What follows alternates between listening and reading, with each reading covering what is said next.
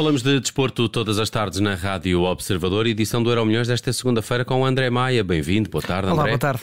Tema do dia: o jogo grande da Premier League. Manchester United joga com Liverpool, mas este jogo até pode nem acontecer por causa de várias ameaças. Quais são? É, exatamente. Há um grupo, não só um grupo, mas um principal, um grupo de adeptos do Manchester United, que são os 1958, que organizou para a noite de hoje um protesto contra a família Glazer. Para quem não sabe, é a família que detém uh, a maior parte de, daquilo que é, é a percentagem de, de, É dono praticamente do Manchester United, podemos, podemos assim dizer.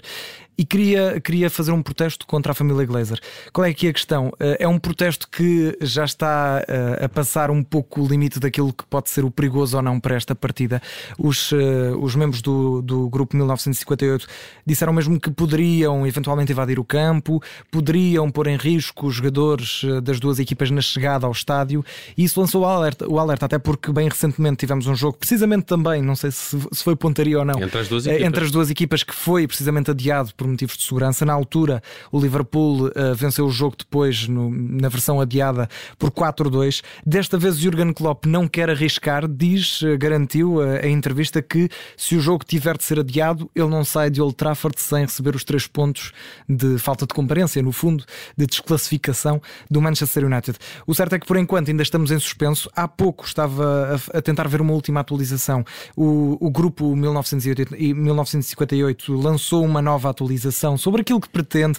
Disse que apenas queria trazer o calor, trazer barulho, trazer paixão e que os adeptos que se quisessem manifestar contra a família Glazer se deviam uh, encontrar à porta do Old Trafford a partir das 7 da tarde. Portanto, até às 7, até às 7 da tarde, faltam 20 minutos, temos aqui um, uma janela de tempo para perceber o que é que vai acontecer. Ainda não chegaram os autocarros, claro, mas uh, vamos, vamos ter de, de estar de olho neste jogo porque há aqui algum risco de a polícia e mesmo a própria Premier League não querer arriscar a que aconteça o mesmo que aconteceu da última vez e hum. adiar o jogo de imediato. Uh, Bruno Vieira Amaral, esta família Glazer está a ser muito uh, criticada por uh, mais do que qualquer outros milionários donos de clubes, parece-me.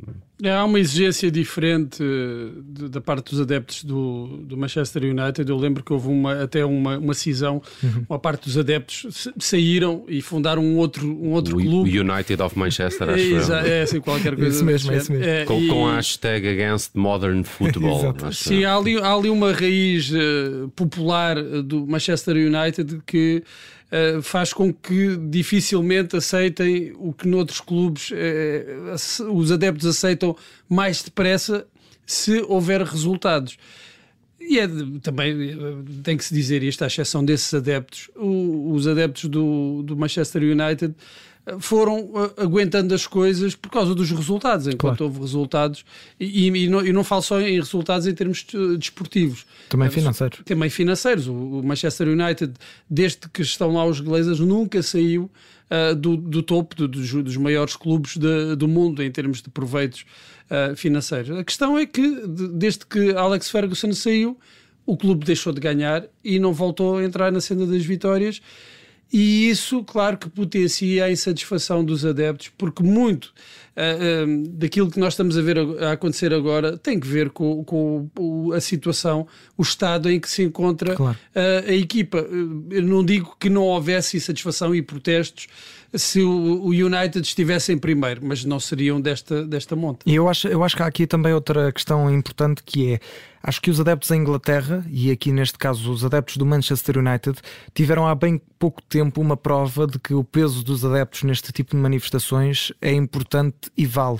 Tivemos na Superliga Europeia, em, com manifestações um pouco por, por vários pontos de Inglaterra, adeptos do Chelsea, adeptos do Manchester United, adeptos do Manchester City, uh, se bem que os do City é em menor escala, mas vimos uh, as imagens dos adeptos do Chelsea à porta de Stamford Bridge que não arredaram pé sem o Chelsea sair da, da Superliga Europeia Tivemos também há bem pouco tempo, eh, mesmo na questão de, de Abramovich, eh, mesmo na questão da Superliga, eh, eu, eu creio que, que houve também um investidor do Manchester United na altura também saiu de cena, Sim, precisamente por causa disso. E eu acho que também os adeptos sentem que têm cada vez mais essa força. Sim, mas também vamos ser justos, porque os adeptos queixam-se e protestam de barriga cheia. Claro, movem-se por resultados. Bem, e se há, não, e se há a Liga uh, Europeia e no mundo inteiro que apontou o caminho do dinheiro, foi Sim. a Liga Inglesa. Sim, claramente. Portanto, agora dizer que somos contra isto e contra aquilo, quando tem uh, o City, como falaste, o Newcastle, claro. tiver, claro. uh, o Chelsea. e mais virão, e mais virão. E mais virão, quer dizer, e outros têm outros proprietários,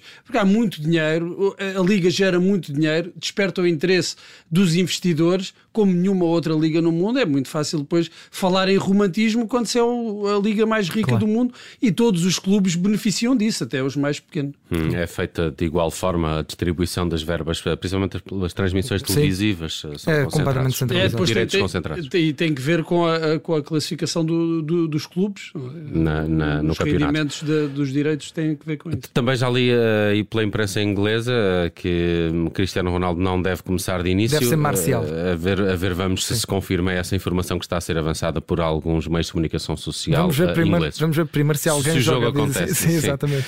Olha, vamos ao futuro no Euro Milhões de hoje para falar de um novo reforço que poderá estar mais perto do Benfica e neste futuro, André, parece que temos que aprender a dizer o nome dele, não é? Sim, eu, eu à portuguesa, e a primeira vez que li isto na imprensa, eu diria Fred, Frederick Aursnes, Aursnes, algo parecido.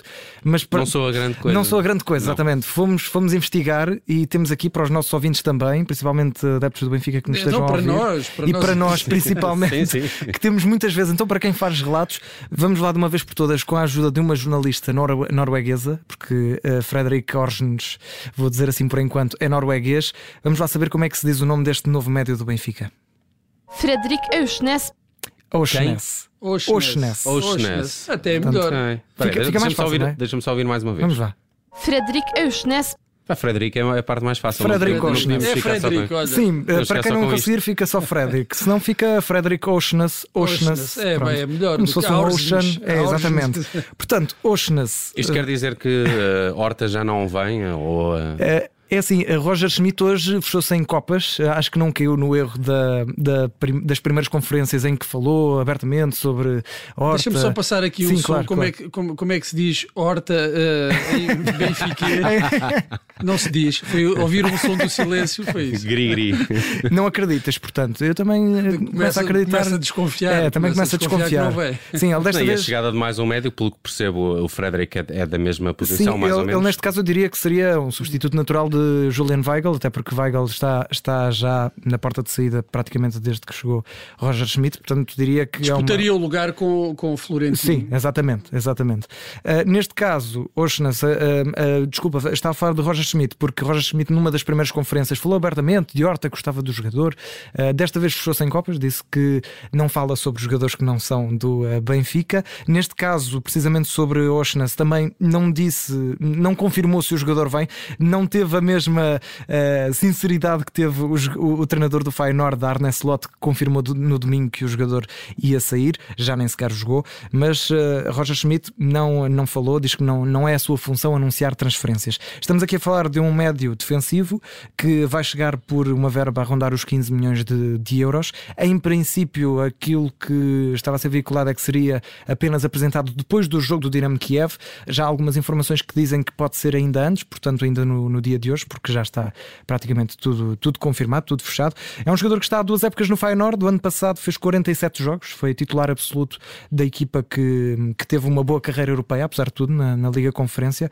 Marcou um gol, não é um jogador que tenha muito gol, apenas numa temporada marcou para cima de 3. Nessa época até marcou 10 golos na Liga Norueguesa. Um, esteve em destaque no Molde, na Noruega. Depois passou uh, para o Feyenoord e é aqui uma, uma opção que é um investimento muito, muito elevado até para um jogador de 26 anos. E para Estamos ficar no banco. E para ficar no banco, é essa, é essa a questão, porque não vejo Fredrik Oshnas a roubar o lugar a Florentino. Os, os, os escandinavos ainda são toscos ou já não? Esta geração da Noruega é muito interessante. Esta não, geração da Noruega é muito não, interessante. Basta olhar para agora para, para mim, que é a seleção, uma das seleções que dá mais gosto de jogar é a Dinamarca.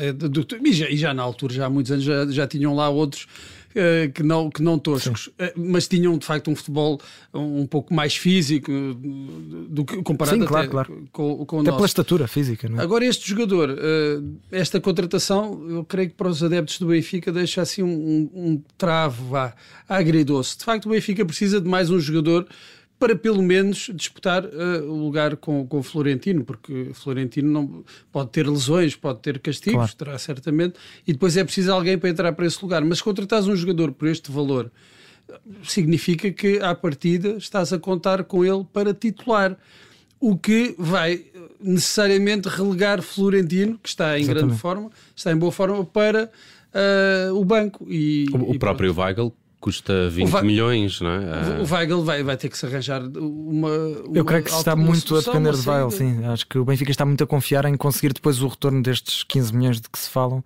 uh, numa possível transferência. Hoje falava-se do Borussia de Mönchengladbach um possível destino para Juliano Mas não, não, vai, não vai recuperar o dinheiro que investiu no Weigl. Sim, não parece, não parece. Duvido, às vezes acontecem coisas estranhas. Estou-me a lembrar daquela transferência do Roberto, do guarda-redes, ah, que teve uma época particularmente. Sim desastrosa e foi vendido pelo Acho mesmo que está a ser muito simpático, com, particularmente. Foi, foi, foi um bocadinho. Foi Sim, só... aqui a minha dúvida fica também. De... está sem clube nesta altura, acho eu. Eh, ele, ele teve uma, uma, uma, experiência em Inglaterra que era suplente, agora já não me estou West Ham, creio eu.